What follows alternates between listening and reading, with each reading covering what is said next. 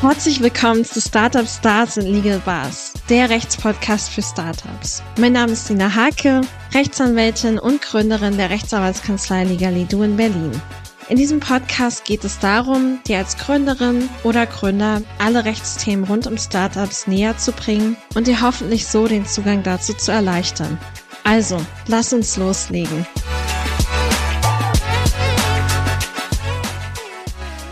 Beauftragst du Freiberufler in deinem Unternehmen? Die Beauftragung von Freiberuflern ist gerade für Startups eine Möglichkeit, unkompliziert und ohne großen Aufwand Arbeit zu bewältigen. Freiberufler müssen nicht angemeldet werden, zahlen ihre eigenen Sozialversicherungsbeiträge und Steuern und sind für Unternehmen meist günstiger. Aber Achtung, die Beschäftigung von Freiberuflern kann mit Risiken verbunden sein. Sollten die beschäftigten Freiberufler tatsächlich nur scheinselbstständig sein, also eigentliche Arbeitnehmer, drohen Nachzahlungen der Sozialversicherung bei der Rentenversicherung und Lohnsteuernachzahlung beim Finanzamt. In dieser Folge beschäftige ich mich daher mit der Abgrenzung von Freiberuflern und Arbeitnehmern und wie du sicherstellst, dass du dieses Problem umschiffst. Es gibt weit über eine Million Freelancer in Deutschland. Von dem Problem der Scheinselbstständigkeit sind vor allem Softwareentwickler und Programmierer betroffen.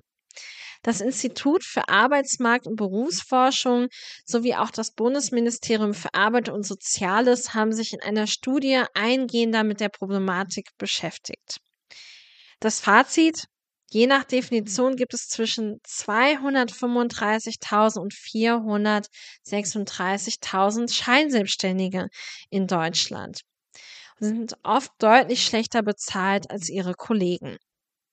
Ziel der heutigen Folge ist es also, sich mal damit zu beschäftigen, was Scheinselbstständigkeit eigentlich bedeutet und dir fünf Tipps an die Hand zu geben, wie du sie möglichst vermeiden kannst. Dazu müssen wir natürlich erstmal darauf eingehen, wie man die Scheinselbstständigkeit definiert. Der Begriff der Scheinselbstständigkeit ist gesetzlich nicht verankert. Es lassen sich jedoch einige Merkmale aus 7 des vierten Sozialgesetzbuches ableiten. Als scheinselbstständig werden Personen dann klassifiziert, wenn sie vertraglich zwar als selbstständig Arbeitender behandelt werden, sie aber die Kriterien eines abhängigen Beschäftigungsverhältnisses erfüllen. Zwei Institutionen können die Beschäftigung hinsichtlich der Scheinselbstständigkeit prüfen. Das ist einmal das Finanzamt und zum anderen dein Sozialversicherungsträger. Beide Institutionen haben ein berechtigtes Interesse daran, da sie direkt von der Aberkennung der Selbstständigkeit profitieren. Das Finanzamt holt sich bei der Feststellung einer Scheinselbstständigkeit die nicht gezahlte Lohnsteuer zurück. Das betrifft dann vor allem den Auftraggeber und der Sozialversicherungsträger wird dich dann auch in die Pflicht nehmen. Denn sollte sich herausstellen, dass du scheinselbstständig bist oder warst, müssen die Hälfte der versäumten Krankenversicherungsbeiträge sowie Rentenversicherungsbeiträge nachgezahlt werden. Grundsätzlich gilt zwar, dass du nicht in der Beweispflicht bist, das heißt, besteht der Verdacht einer Scheinselbstständigkeit, muss dies durch die jeweilige Institution nachgewiesen werden. Aber ich möchte dir hier, um solche Konstellationen zu vermeiden, trotzdem die Kriterien an die Hand geben. Die Kriterien nämlich zur Bestimmung, ob es sich um einen Auftrag mit einem Freiberufler oder um eine Beschäftigung eines Arbeitnehmers handelt. Und da gibt es folgende Kriterien. Ein Kriterium ist, hat man nur einen Auftraggeber. Das ist ein Hinweis auf eine Stellung als Arbeitnehmer. Oder weiteres Kriterium, die Weisungsgebundenheit. Also gibt es festgelegte Arbeitszeiten. Das heißt, ist der vermeintlich beauftragte Freiberufler dazu verpflichtet, festgelegte Arbeitszeiten einzuhalten? Oder legst du als Auftraggeber den Ort fest. Ja, gibt es einen festgelegten Ort und festgelegte Arbeitszeiten? Gibt es vielleicht sogar einen vertraglich zugesicherten Urlaubsanspruch und eine uneingeschränkte Berichts- und Weisungspflicht? All diese Kriterien stehen für die Stellung als Arbeitnehmer und nicht für die Stellung als Selbstständiger. Und um zu vermeiden, dass du in diese Falle tappst und einen Freiberufler hast, der in Wirklichkeit eher ein Arbeitnehmer ist, möchte ich dir heute fünf Tipps an die Hand geben, um Scheinselbstständigkeit zu vermeiden. Der erste Punkt, auf den du achten solltest, wenn du mit einem Freiberufler zusammenarbeitest, ist, dass du sicherstellen musst, dass der von dir beauftragte Freiberufler mehrere Auftraggeber hat. Oder gegebenenfalls zumindest keine langfristigen Verträge mit äh, dem Freiberufler abschließt. Also sollte es nur einen einzigen Auftraggeber geben, dann sollten die Vertragslaufzeiten kürzer sein. Denn auch die Dauer der Verträge sind beachtlich. Also es muss sich aus dem Kontext ergeben, dass es sich um ein Auftragsverhältnis handelt, also eine Projektarbeit, die ein definiertes Ende hat. Oder es muss deutlich werden, dass es hier eben mehrere Auftraggeber gibt, die von dem Freiberufler beauftragt werden und du bist einer dieser Auftraggeber. Zweiter wichtiger Punkt ist, dass der von dir beauftragte Freiberufler eigene Arbeitsräume nutzen sollte. Natürlich kannst du dem Freiberufler auch hin und wieder ein bis zwei Tage die Woche ähm, bei dir vor Ort einen Arbeitsplatz zur Verfügung stellen und ihn dort arbeiten lassen. Das macht durchaus auch Sinn, wenn die Zusammenarbeit mit Kollegen gewünscht ist und erforderlich ist. Aber wichtig ist es dabei, dass der Freiberufler flexibel bleibt und es eben nicht zu einer Regelmäßigkeit wird, die dann ein abhängiges Arbeitsverhältnis indizieren könnte. Also du musst sicherstellen, dass hier eine gewisse Autonomität und Flexibilität erhalten bleibt. Und sicherstellen kannst du das eben auch dadurch, dass der Freiberufler sein eigenes Büro hat und orts- und zeitungebunden arbeitet. Dritter wichtiger Tipp, der Freiberufler, also Auftragnehmer, sollte sich eigenständig organisieren und nicht in die Arbeitsorganisation deines Unternehmens integriert werden. Das bedeutet, dass du unter anderem auf Folgendes achten solltest.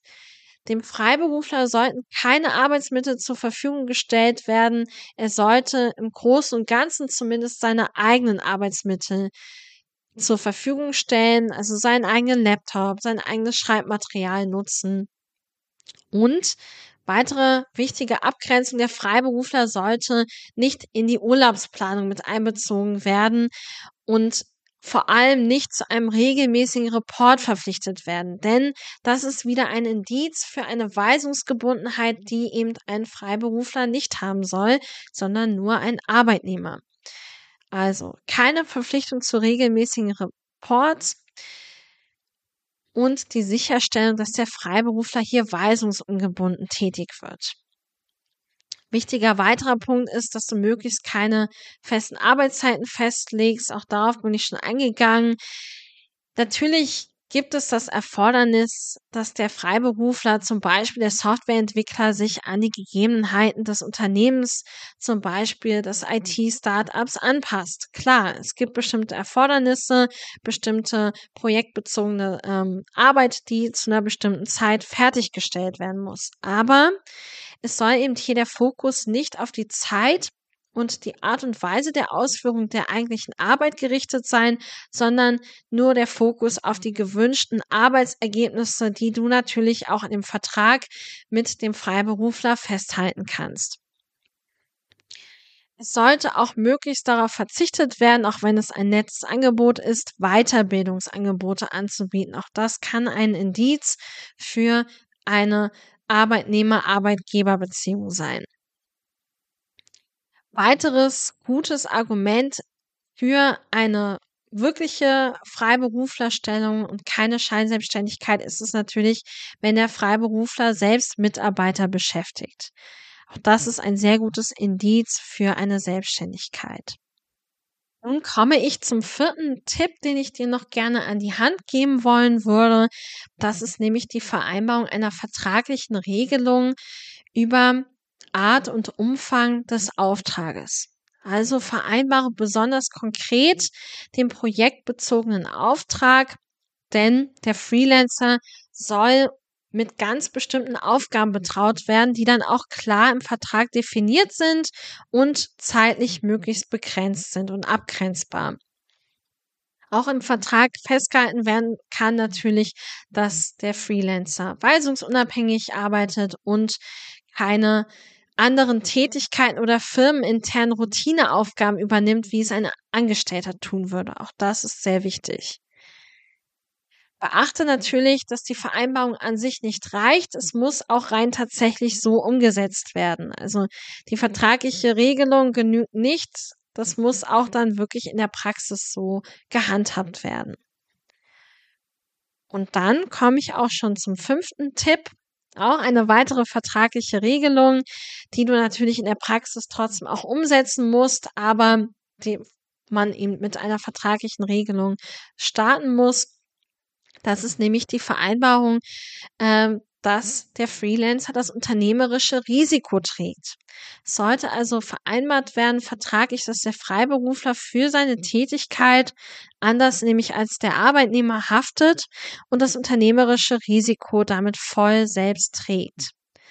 Es empfiehlt sich da auch, dass der Freiberufler eine Berufshaftpflichtversicherung für potenzielle finanzielle Schäden bei dir als Auftraggeber abschließt aber wie gesagt, beachte auch hier, die Vereinbarung alleine reicht nicht, sondern es muss dann auch in der Praxis so umgesetzt werden. Und ich empfehle dir hier, gehe diesem Problem nicht aus dem Weg, sondern gehe lieber proaktiv vor. Schaue dir an, welche der Maßnahmen du umsetzen kannst und wie du darauf achten kannst, dass du nicht in die Falle der Scheinselbstständigkeit fällst. Du kannst dich gemeinsam mit dem Freelancer auch an die Clearingstelle der deutschen Rentenversicherung wenden und dort ein Statusfeststellungsverfahren beantragen. Dort kannst du also einen Antrag auf Feststellung des Erwerbsstatuses stellen. Zwar setzt du dich dadurch der Überprüfung durch die deutsche Rentenversicherung aus, aber du kannst so die Sicherheit erlangen, dass eine Scheinselbstständigkeit besteht oder nicht besteht. Natürlich kannst du dich davor auch an einen Anwalt wenden oder eine Anwältin wenden, der oder die dann den Einzelfall betrachten kann und dir eine konkrete Einschätzung zur weiteren Vorgehensweise geben kann und dich auch in dem Prozess des Statusfeststellungsverfahrens beraten und unterstützen kann. Wie du weißt, ersetzt der Podcast natürlich keine individuelle Rechtsberatung dies ist stets eine Einzelfallabwägung, aber ich hoffe, dass dir die Tipps weiterhelfen, die Problematik der Scheinselbstständigkeit proaktiv anzugehen.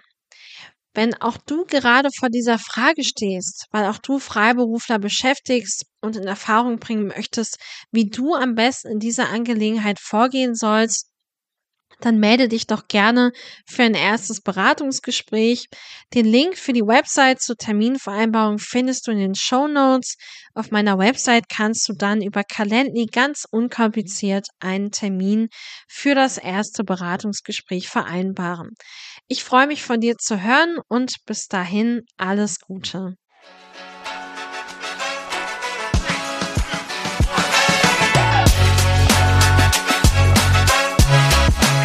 Danke, dass du heute dabei warst. Weitere Infos zu mir und meiner Arbeit findest du auf der Website legalidu.de. Wenn du selbst Gründerin oder Gründer bist und gerade mit diesem Problem zu kämpfen hast, dann buch dir doch gerne einen Termin für ein erstes kostenloses Beratungsgespräch auf meiner Website, um zu erfahren, wie ich dir im Einzelnen weiterhelfen kann. Ich freue mich, wenn du auch in der nächsten Folge mit dabei bist. Bis dahin, denk immer dran, dream big, style smart and stay legal. Bis dahin, alles Gute.